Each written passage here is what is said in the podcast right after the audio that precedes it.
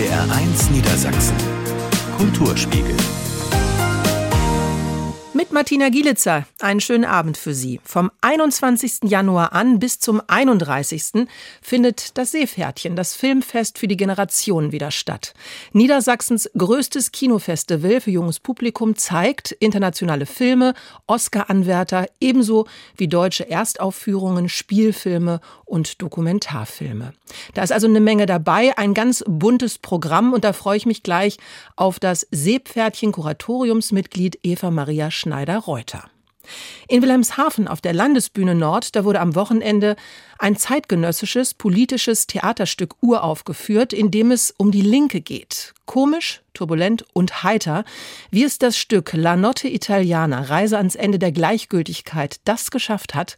Wir waren da. Und dann haben wir mal nachgefragt, was machen eigentlich Kulturinstitutionen im Ernstfall, wenn bei Hochwasser die Depots und Archive vorlaufen. Ich wünsche Ihnen einen schönen Abend.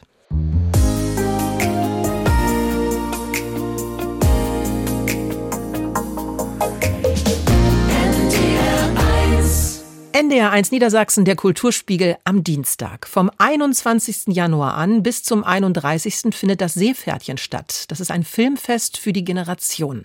Niedersachsens größtes Kinofestival für junges Publikum zeigt ganz viele tolle internationale Filme, Oscar-Anwärter ebenso wie deutsche Erstaufführungen, Spielfilme und Dokumentarfilme. Trickfilme sind dabei, Kurzfilme. Also das ist wirklich ein ganz, ganz buntes Programm. Und ich freue mich jetzt sehr auf Eva Maria Schneider-Reuter. Sie ist vom Filmfest Seepferdchen. Hallo Eva Maria. Hallo. Kannst du uns mal so einen kleinen Überblick geben über dieses Filmfest? Wie ist das überhaupt entstanden? Das war Ende des letzten Jahrtausends sogar. 1998 lief das erste Seepferdchen. Damals noch Filmfest für die Generationen, weil eben gesucht wurde, ein Ort, wo man Filme zeigen kann, sowohl für Kinder als auch für die Erwachsenen, die großen Kinder, sagen wir immer, die noch ihr inneres Kind mit sich tragen und eben Lust haben zu gucken, was zeigt eigentlich der internationale Kinder- und Jugendfilm. Was unterscheidet dieses Filmfest von anderen Filmfestivals, die es so gibt in Niedersachsen?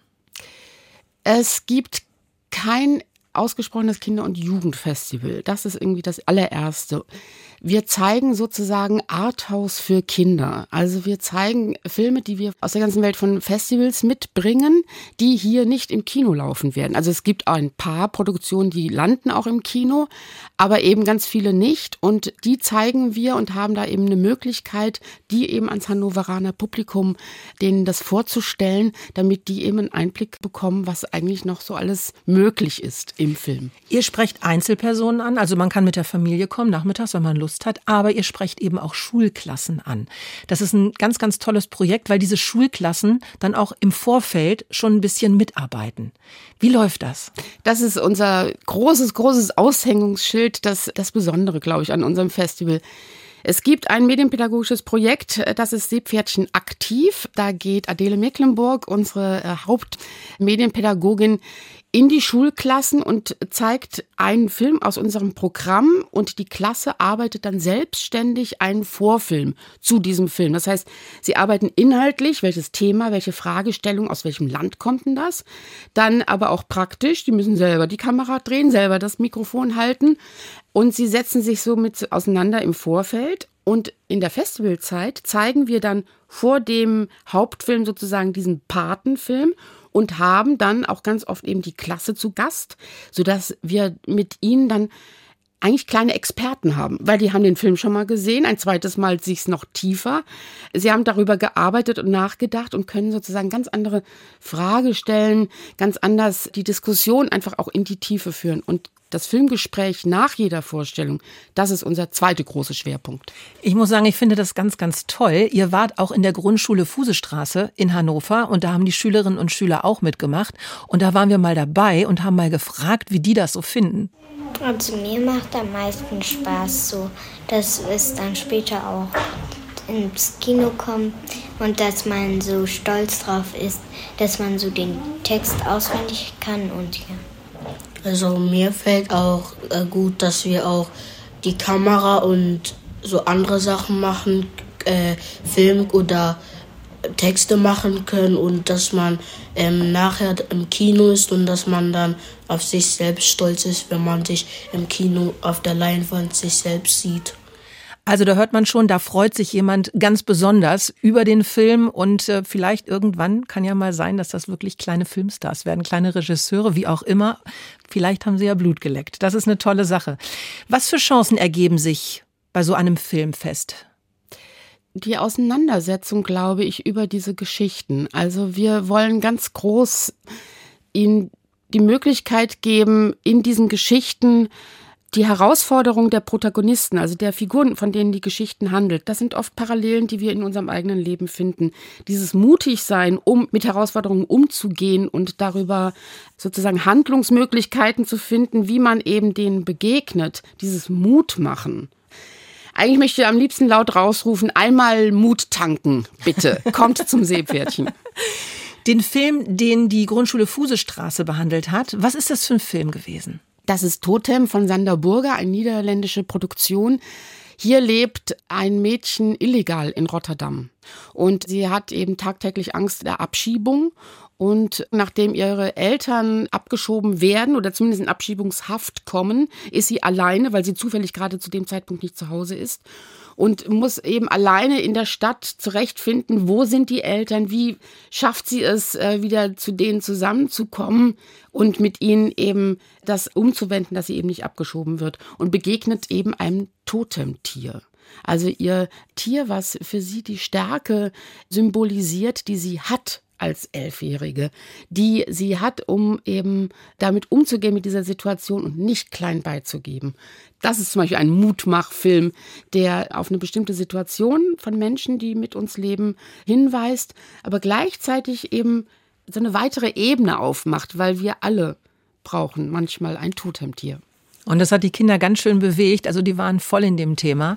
Also ich kann es mir so vorstellen, dass es so sehr schlimm ist, weil man, wenn man in ein neues Land kommt, dann wird man vielleicht nicht angenommen und vielleicht ähm, wird man auch weggeschickt, wenn man da ähm, und vielleicht hat man auch ähm, keine Papiere, also es gibt viele Probleme. Also ich hätte es mir vorgestellt, wenn man jetzt zum Beispiel das Land verlassen muss, dass man ins Leben Gefahr ist und dass es auch da Krieg gibt und dass du zum Beispiel jetzt ein Fluchtauto hast, aber zum Beispiel ja kein Benzin halt mehr drin ist. Was für Filme sind noch zu sehen bei diesem Filmfestival? Also wir haben Kurzfilme für Kinder im Vorschulalter, also ab fünf. Der Kinofox kommt wieder zu Besuch.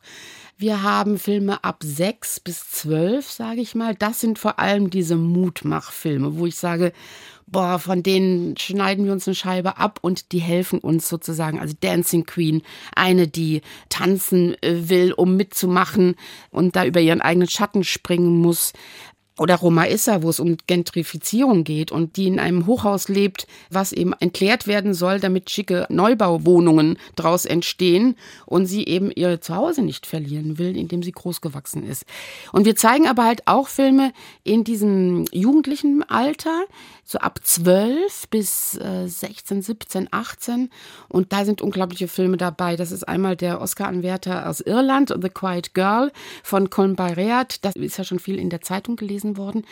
Wir haben Delegation, das ist ein Film, wo israelische Schulklassen jedes Jahr nach Polen kommen, um die Gedenkstätten zu besuchen und wie eben diese Beschäftigung mit dem kulturellen Erbe oder mit der kulturellen Geschichte, sage ich mal, wie das eben bei jungen Menschen heutzutage eigentlich in deren Zukunft mit reinspiegelt, wie da eben die Auseinandersetzung stattfindet. Das ist auf jeden Fall zum jetzigen Zeitpunkt sicher auch zu diskutieren mit im Hintergrund von dem israelisch-palästinensischen Konflikt. Und dann haben wir zum Beispiel Georgie, das ist ein, ich sag mal, Ken Loach für Kinder. Also ein Sozialdrama aus England, wo ein Mädchen ihrem Vater wieder begegnet und der ist eigentlich gar nicht fähig, Vater zu sein und sie muss so viel leisten, dass sie eigentlich gar nicht Kind sein darf. Und wie sich diese Rollen sozusagen miteinander verwechseln und wie die sich aneinander nähern, um wieder ihre Rolle einzunehmen, nämlich Papa sein und die Verantwortung haben, aber auch Kind sein zu dürfen. Das ist wunderschön. Also das ist ja keine leichte Kost, die Filme, die ihr da teilweise zeigt. Wie reagiert denn das Publikum, das junge Publikum oder auch eben die Familien, wenn die da sitzen in diesem Filmfestival und sich diese Sachen anschauen? Genau, deswegen ist eben diese Filmgespräche dahinter so wahnsinnig wichtig. Wir nehmen uns unglaublich viel Zeit, unglaublich viel Raum, unglaublich viel Ruhe, um das Gespräch hinterher zu führen. Es gibt immer eine kleine Anmoderation, um sozusagen alle aus ihrem Alltag im Kinoraum zu versammeln. Dann schauen wir zusammen den Film. Und danach geht es auch nicht darum, unbedingt, wie ist der Film gemacht oder technische Sachen, sondern was hat denn das mit mir zu tun? Wo bin ich denn da eigentlich? Wir möchten gerne, dass die ein Geschenk mit rausnehmen. Die sollen aus der Kinotür rausgehen und einen Satz, einen Gedanken, ein Bild mit nach Hause nehmen, weil Geschichten uns helfen können, unser Leben, unseren Alltag zu reflektieren. Und gerade in dieser Nachmittagsvorstellung, die immer um halb sechs stattfindet, sprechen wir explizit Eltern oder Großeltern mit den Kindern und Enkeln an. Und wir versuchen das Gespräch sozusagen zwischen den Generationen zu fördern. Das heißt, wir spiegeln, wir werfen einfach jede Frage wieder zurück. Ja, was denkst du denn, was es wäre? Also wenn die uns was fragen, weil ich bin nicht der Wissende als Moderatorin. Ich bin nicht diejenige, die die Antworten weiß. Wir wollen keinen Schulunterricht haben. Wir wollen gucken, was vibriert in mir? Welche Antworten hat denn vielleicht deine Mama darauf? Oder wie sieht denn deine Oma das? Das ist super spannend. Also das kann ich mir wirklich super spannend vorstellen, wenn du dann mit der Familie da sitzt und das Ganze nochmal reflektierst. Also nicht nur im Kino sitzt und lässt dich so ein bisschen berieseln, sondern hinterher wird halt wirklich noch drüber gesprochen. Das ist, glaube ich, bei solchen Filmen auch eine ganz, ganz tolle Sache. Und da gibt's eben Filme, okay, danke, tschüss. Ein Film, wo zwei Mädchen eine Reise, ein Roadmovie machen, die taubstumm sind. Also wie ist denn eigentlich deren Wahrnehmung von Welt der Hörenden? Und dieser Film macht zum Beispiel Unglaubliches. Da sind teilweise Szenen absolut ohne Ton. Als ich den das erste Mal auf einem anderen Festival gesehen habe, dachte ich, oh Gott, der Ton ist ausgefallen. Oh Gott, oh Gott, was ist passiert? Nein, wir haben dadurch die Möglichkeit, in die Welt von anderen mit reinzukommen und zu gucken und das eben mitzuerleben. Diese Filme kommen nicht, wie gesagt, ins Kino. Die haben gar keine deutsche Übersetzung. Die haben keine deutsche Synchronisation. Nein, wir sprechen das live ein. Wir haben Dialoglisten auf Deutsch erstellt. Wir sitzen hinten im Kino und haben ein Mikrofon vor uns und sprechen alle Dialogsätze auf Deutsch, während er im Original läuft. Das heißt, man hört mit dem linken Ohr das irische und im rechten Ohr die deutsche Übersetzung. Das ist timingsmäßig so versetzt, dass man denkt am Schluss, oh Gott, ich habe Gälisch verstanden. weil es einfach sozusagen so äh, musikalisch eben reingesetzt wird. Und trotzdem hat man jedes Wort verstanden, weil ich habe keine Ahnung von Gälischen zum Beispiel. Aber kommt man nicht total durcheinander? Das denkt jeder. Vor allem die Erwachsenen gucken uns immer, so wie du jetzt, irgendwie ganz groß an, weil sie haben die englischen Untertitel, weil wir ein internationales Festival sind. Wir haben die Originalsprache Gälisch und dann haben wir noch die deutsche Übersetzung. Das heißt, eigentlich irritieren wir uns durch drei Sprachen. Aber ich sage Ihnen, wenn Sie sich darauf einlassen, sind nach zwei Minuten ist alles bedenkenlos weg und man hört das Gälische und versteht es subkutan sozusagen direkt. Und bei den Kindern, die haben überhaupt keine Schwierigkeiten damit. Die gucken dann nicht mehr auf die Untertitel, die lassen sich ganz in die Geschichte reingehen. Und wenn, das finde ich auch so schön, am Nachmittag, dass die Eltern und Großeltern sehen, das ist möglich. Also ganz oft haben wir Situationen, wo die Kinder, unser junges Publikum eigentlich zeigt, wie man wahrnimmt, wie man empfindet, wie sie diesen Film verstehen. So, einfach mal ausprobieren, würde ich sagen. Seepferdchen, das ist ein tolles Filmfestival. Am 21. Januar geht's los bis zum 31. Ja, und bedanke mich ganz herzlich, Eva Maria Schneider-Reuter, dass du hier gewesen bist, uns ein bisschen Lust gemacht hast auf dieses wunderbare Filmfestival Seepferdchen. Ja, vielen Dank für die Einladung und wir sehen uns dann in zehn Tagen. Ja, das hoffe ich.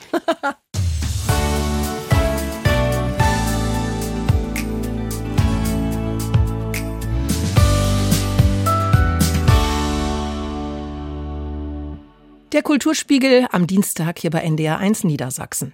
Ein zeitgenössisches politisches Theaterstück, in dem es um die Linke geht. Kann das komisch, kann das turbulent oder sogar heiter sein? Die Landesbühne Nord zeigt mit La Notte Italiana Reise ans Ende der Gleichgültigkeit, ja, Das geht. In einer Uraufführung wurde am Wochenende in Wilhelmshaven das Stück des 31-jährigen Autors und Österreichers Mario Wurmitzer vorgestellt. Der hat sich an die Vorlage der italienischen Nacht von Ödön von Horvath von 1931 orientiert, diese dann aber elegant in die Gegenwart geholt. In ein gehobenes italienisches Restaurant, wo sich die linken Politiker treffen.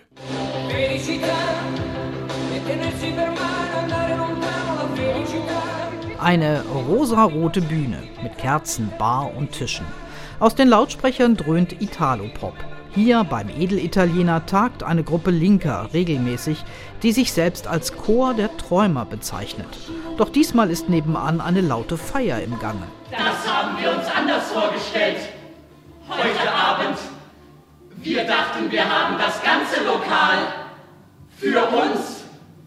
Wie sollen wir denn nachdenken, diskutieren bei dem Lärm. Dann kommt auch noch Marie, eine idealistische junge Frau, die ganz klare Erwartungen an sich und die linke Gruppe hat. Ich möchte etwas tun. Man kann nicht immer nur jammern und sagen, das ist schlecht, das müsste man ändern. Das geht so nicht. Man muss was machen. Selber. Schon diese Aussage von Marie überfordert den selbsternannten Chor der Träumer denn der genügt sich selbst mit seiner absurden Tagesordnung, die aber abgearbeitet werden muss. Tragisch komisch halten die alten Politprofis in ihren blauen Anzügen und Kostümen an ihren selbsternannten Wahrheiten fest. Dem Traum von politischer Veränderung, der aber letztlich ohne Folgen bleibt. Auch wenn draußen längst ein rechter Mob, hier die Bösen genannt, aufmarschiert.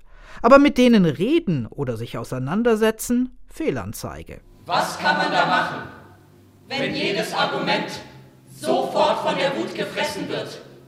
Wenn man einfach zu weit voneinander entfernt ist, um sich zu hören? Wenn der Abgrund zu tief ist? Wo setzt man da an? Die Beschäftigung der Linken mit sich selbst nimmt im Stück nahezu groteske Formen an, sagt Dramaturgin Kerstin K. Es geht nicht darum, ins Handeln zu kommen. Es geht immer eher darum, sich selbst zu befragen, ähm, aber es ist auch nicht kritisch tatsächlich. Ähm, es ist eher eine Nabelschau. Dem österreichischen Autor des Stückes Mario Wurmitzer geht es um ein weit verbreitetes Problem linker Politik in Europa. Diese findet keine Antworten mehr, hat sich von ihrer früheren Wählerbasis meilenweit entfernt und steht den Rechten hilflos gegenüber. Dabei sei Handeln dringend geboten, sagt der Autor. Ich glaube, dass soziale Gerechtigkeit, Verteilungsgerechtigkeit einfach wesentliche Themen sind für unsere Gesellschaft und dass tatsächlich in ganz Europa diese Idee der sozialen Marktwirtschaft, des Ausgleichs zwischen Ärmeren und Reicheren, dass das immer mehr erodiert und dass man auf so ganz banalen Rechtspopulismus oft keine Antworten findet. Das zeigt dieses Stück, aber auf eine sehr unterhaltsame Art und ganz ohne moralischen Zeigefinger.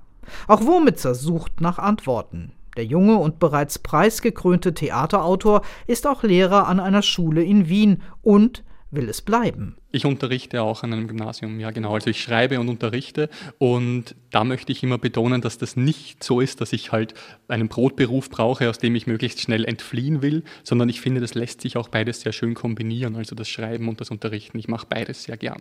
Die Schule, das ist sein Platz in der Gesellschaft, den er nicht gegen das ausschließliche Leben als Autor eintauschen möchte. Und was passiert weiter im Stück? Selbst Marie und der volltrunkene Bruno Schmidt, der nebenan im italienischen Restaurant seinen Geburtstag mit Karaoke feiert, können den Chor der Träumer nicht aus seiner gewohnten Routine bringen. Doch am Ende siegt doch die Sehnsucht und, so viel sei verraten, die Liebe zu Italien.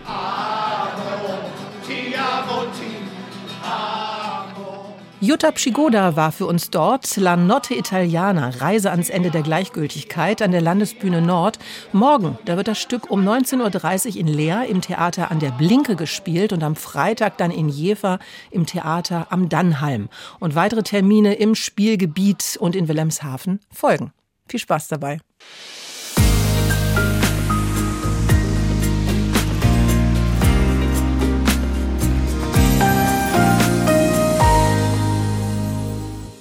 Gemeinsam durch den Dienstagabend hier im Kulturspiegel bei NDR1 Niedersachsen.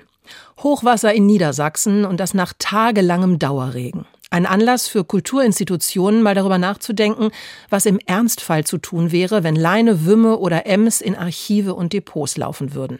In Pferden an der Aller entsteht derzeit ein Notfallverband mehrerer Museen und Archive. Profitieren könnte er im Fall des Falles auch von der Forschung zur Nanozellulose, mit der sich schadhafte Papierflächen reparieren lassen. Agnes Bürich weiß mehr. Das historische Museum Domherrenhaus Pferden liegt zwar nur rund 100 Meter östlich der Aller, betroffen von Überschwemmungen ist es aber glücklicherweise nicht. Trotzdem hat sich das Haus entschieden, sich mit weiteren Museen und Archiven im Landkreis zu einem Notfallverband zusammenzuschließen. Mit Kolleginnen und Kollegen von Pferdemuseum, Stadt- und Kreisarchiv, Kreisarchäologie sowie der Historischen Bibliothek des Domgymnasiums Pferden haben sie im letzten Herbst den Ernstfall geprobt, sagt Frauke Müller vom Domherrenhaus. Wir haben die Dokumente zum Beispiel erst einmal in Folie gewickelt, damit man nicht so große Konvolute hat, dass man die einzelnen Sachen gut voneinander trennen kann und haben vorbereitet, dass die Sachen abtransportiert werden können, damit man sie dann gefrieren kann, dass kein Schimmel entsteht, das ist die größte Sorge. Und danach müssten die Sachen dann einzeln wieder ausgepackt werden und gefriergetrocknet werden, so dass dann die Feuchtigkeit direkt in einen dampfförmigen Zustand übergehen kann und man so die Dokumente retten kann. Wieder aufgetaut könnte dann Nanocellulose zum Einsatz kommen. Ihre Eigenschaften werden seit 2018 an der Herzogin Anna Amalia Bibliothek in Weimar erforscht. Unter anderem in Zusammenarbeit mit der Hochschule für angewandte Wissenschaft und Kunst Hildesheim. Wie der Name bereits andeutet, handelt es sich um eine sehr kleine Faser, nur wenige Millionstel Millimeter im Durchmesser, jedoch mit großer Oberfläche. Papierrestauratorin Laura Völkel aus Weimar. Zellulose an sich kann sich untereinander verbinden und da die Nanozellulose die große Oberfläche hat, macht sie dies sozusagen besonders intensiv beziehungsweise besonders gut. Und so kann ich Papier stabilisieren durch eine ganz, ganz dünne Oberflächenschicht, ohne dass ich noch Klebstoff oder ein anderes Stabilisierungsmaterial mit hinzugeben muss. Auf diese Weise können Risse oder Löcher durch Schimmelbefall repariert werden. Bis 2022 wurden in Weimar mit diesem Verfahren eine Million Druck- und Handschriftenblätter restauriert, die nach dem verheerenden Brand 2004 durch Feuer und Löschwasser beschädigt worden waren. Erfahrungen, von denen jetzt auch in Niedersachsen profitiert werden könnte, zu wissen, was möglich ist, vermittele einem jedenfalls Sicherheit, sagt Frauke Müller vom Historischen Museum Domherrenhaus Pferden. Wenn jetzt tatsächlich in diesem Falle ein Wasserschaden vielleicht auch am Stadtarchiv an den Dokumenten aufgetreten wäre, dann hätte man gleich gewusst, was zu tun ist. Und das ist ein sehr gutes Gefühl, dass man nicht so hilflos dann dasteht, sondern durch die Schulungen, die man machen kann, dann sehr gute Handhabe bekommt. Und insofern haben wir auch gemerkt, wie wichtig das ist, dass wir das auch wirklich einmal durch exerzieren und üben. NDR 1 Niedersachsen. Kulturspiegel. Mit Martina Gielitzer, schön, dass Sie bei uns sind. Das Historische Museum in Hannover wird derzeit ja umfangreich saniert und bleibt deshalb fürs Publikum geschlossen. Aber solange die Menschen nicht ins Museum kommen können, will das Museum zu den Menschen gehen. Wie, das verraten wir gleich. Und dann wird es richtig köstlich. Im Kino wird der Film Sterne zum Dessert gezeigt. Erzählt wird die wahre Geschichte eines französischen Kochs vom Underdog zum Spitzenpatissier. Einen schönen Abend.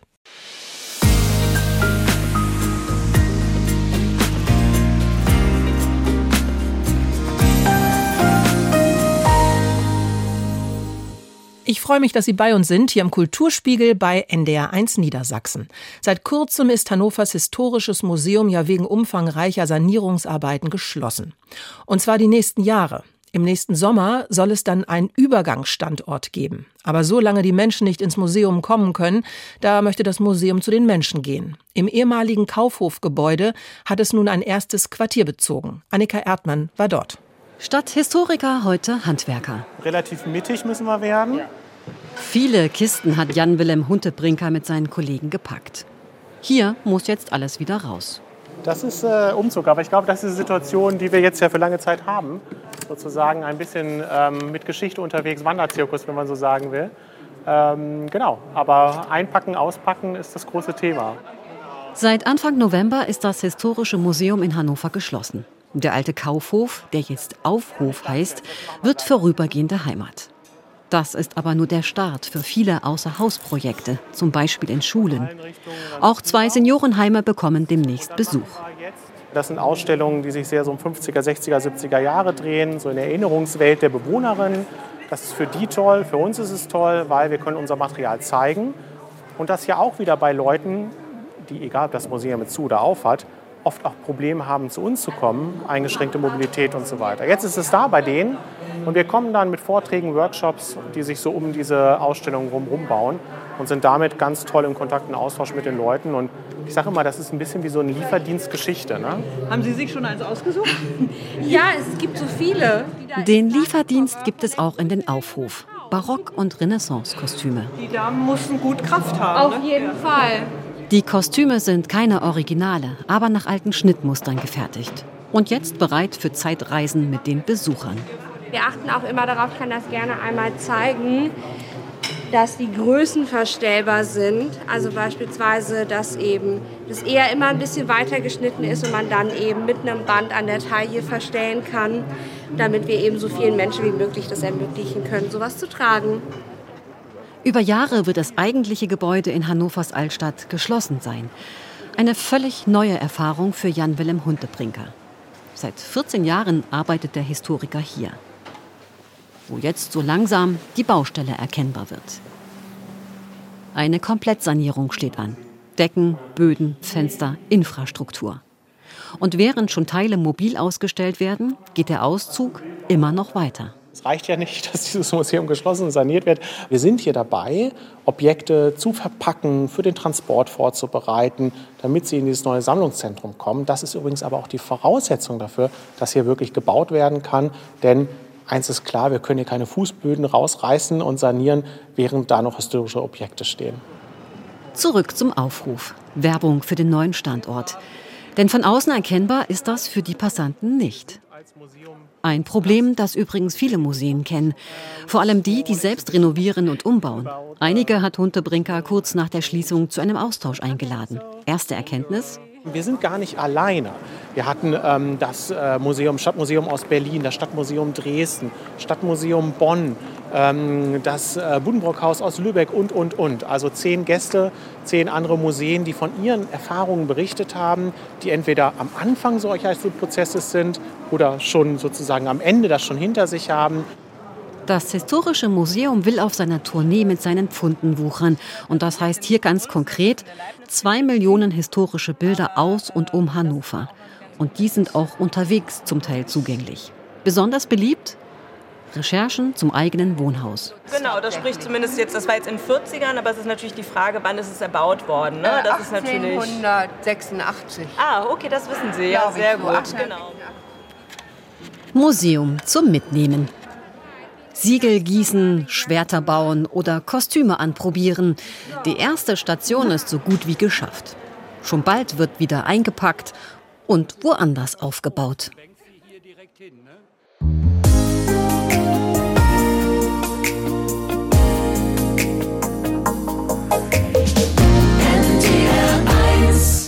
Dienstagabend der Kulturspiegel hier bei NDR 1 Niedersachsen. Schön, dass Sie da sind. Braten, Aufläufe, Eintöpfe. Ach, der Winter hat ja so viel leckere Dinge parat. Und im Kino gibt es nun den passenden Augenschmaus dazu. Sterne zum Dessert erzählt die wahre Geschichte eines französischen Kochs, der es vom Underdog bis zum Spitzenpatissier geschafft hat. Und wie immer, wenn im Kino Köche am Werk sind, dann isst das Auge mit. Walli Müller über die Kunst des Kochfilms. Der Schneebesen ist für Yassid nicht zum Rühren da, sondern zum Zaubern. Aus Eiern, Zucker, Butter, Mehl wird bei ihm kein Kuchen, sondern ein Gedicht. Und genau das fängt die Kamera ein in Sterne zum Dessert. Ihr sollt nicht als Patissiers denken. Ich will, dass ihr als Künstler denkt, als Entdecker. Für den Protagonisten, einen arabischstämmigen Heimjungen, ist seine Koch- und Backleidenschaft der Weg heraus aus der Perspektivlosigkeit, denn sein einzigartiges Talent wird schnell erkannt. Ehrlich, ich kapier's nicht. Wir nehmen doch die gleichen Zutaten. Ich sag doch. Du musst puristisch sein. Nein, in Kochfilmen geht es nicht um Köche oder Köchinnen, sondern um Genies am Herd. Ein Bissen Omelette reicht und Helen Mirren weiß als Restaurantbesitzerin Bescheid in Madame Mallory und der Duft von Curry. Du hast es in dir. Scharf und kühl und heiß im Mund und alles auf einmal. Weißt du, wie lange Chefköche brauchen, das zu erlernen? Ob es auch in Wirklichkeit so außergewöhnlich Begabte gibt? Durchaus, meint Koch Jan-Philipp Iversen, dessen Küche 13 in Bremen feine Kost serviert. Also ich denke schon, dass manche Leute mehr oder weniger Talent haben. Ne? Gerade diese Patisserie- oder Dessertgeschichte ist ja auch eine Arbeit, wo man ganz genau arbeiten muss und Temperaturen und Garzeiten einhalten und, und, und. Ne? Da braucht man Talent und vor allen Dingen braucht man die Ruhe dafür. Gar kein Talent hat zunächst Julia Child. Eher aus Langeweile beginnt die amerikanische Diplomatengattin in Paris mit der französischen Küche zu experimentieren und wird in den 60ern zur berühmten US-Fernsehköchin. Großer Auftritt für Meryl Streep in Julie und Julia. Diese Franzosen essen Französisch. Jeden Tag in der Woche. Es ist nicht zu fassen. Auch italienische Küche wurde im Kino schon aufgetischt in Bella Marta, taiwanesische Spezialitäten in Anglis Eat, Drink, Man, Woman und indische Currys in Lunchbox. Das Schnippeln von Gemüse und das Rühren im Kochtopf wird dabei in sinnlichen Nahaufnahmen eingefangen. Das Sehen muss sich fürs Publikum wie Riechen und Schmecken anfühlen. Dann wird die Koch zu richtiger Filmkunst. Funktioniert übrigens bei opulenten Sternemenüs genauso gut wie bei karger Wurzelkost, wie sie der japanische Zen-Koch in das Zen-Tagebuch zubereitet. Im Kloster wurde mir gesagt, ich solle das Gemüsefeld fragen, was ich kochen soll. Zu essen, was das Feld hervorbringt, heißt, die Jahreszeiten zu essen. Und immer gehören natürlich auch die dazu, die bekocht werden. Mm, so gut. Du isst wirklich für dein Leben gern, oder? Kochen ist in Filmen stets eine Form von Zuwendung, eine eigene Sprache, die Juliette Binoche perfekt beherrscht in Geliebte Köchin, ein historischer Kochfilm, in dem eine Herrenrunde Ende des 19. Jahrhunderts bei ihr schmaust wie Gott in Frankreich. Warum essen Sie nie mit uns zusammen? Bei Tisch bin ich schon mit Ihnen im Gespräch durch das, was Sie essen. Da bleibt nicht viel zu sagen. Dieser Film, der Anfang Februar in die Kinos kommt, zelebriert fast ohne Worte die Zubereitung der erlesenen Speisen. Das hat auch Koch Jan-Philipp Iversen beim Vorabsehen richtig genossen. Diese französische klassische Küche, die haben die echt total gut rübergebracht. Ne? Das hat richtig Spaß gemacht, das zu gucken. Auch diese klassischen Rezepte mal wieder zu sehen, diese Blätterteiggeschichten, die die machen und so und den Steinbutter in Milch gegart und so, also super. Noch realistischer kann nur ein Dokumentarfilm die Kunst des Kochens darstellen. Skichef begleitet die junge Sterneköchin Agnes Karasch auf ihren Wanderjahren durch europäische Gourmettempel und fängt dabei auch Enge und Stress in der Küche ein. Also es ist halt bei uns immer so Hü oder Hot. Du gehst irgendwie in ein normales Restaurant und hast acht Stunden Tage, aber dann bist du kulinarisch einfach deprimiert. Und dann gehst du wieder in die Sterneküche, dann fühlst du dich geil, aber dein sonstiges Leben existiert halt nicht. Am schönsten ist Kochen für die meisten eben, wenn sie sich gemütlich zurücklehnen und von kulinarischen Bildern verwöhnen lassen können. Ein wirklich toller Kinofilm, Sterne zum Dessert und Anfang Februar, da startet dann Geliebte Köchin mit Juliette Binoche.